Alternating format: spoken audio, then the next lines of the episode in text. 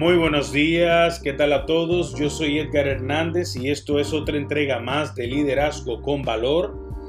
Y en nuestro devocional de hoy tenemos por título Aprende de un experto comunicador.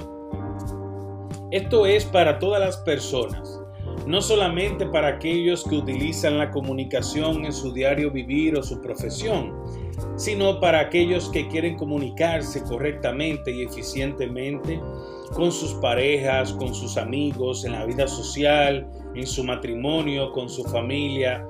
Esto es para usted.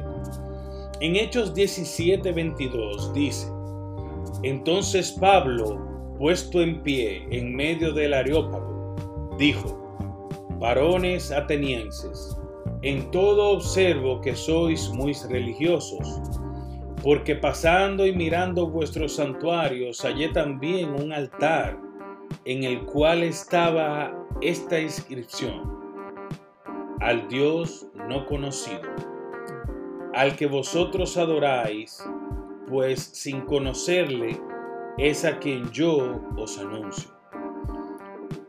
Esta fabulosa expresión de Pablo tiene una larga explicación, pero quiero hablar de estos sermones que Pablo dio.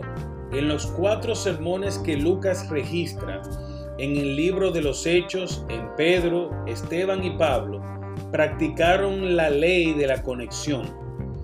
Pedro, Esteban y Pablo, ellos tenían ese, ese don espiritual que les permitía practicar esta ley de la conexión, la cual dice que los líderes tocan el corazón antes de pedir la mano. El sermón de Pablo registrado en Hechos, el del cual le acabo de leer un pedazo, es una obra de arte. Él se conectó de manera brillante con la gente de una cultura diferente a la de él, mostrando que comprendía la sociedad griega y las necesidades humanas de ellos. Note cómo un experto comunicador se conectaba con su audiencia. Él comenzó con una palabra de afirmación, entrelazó sus tópicos con lo que era familiar a la gente.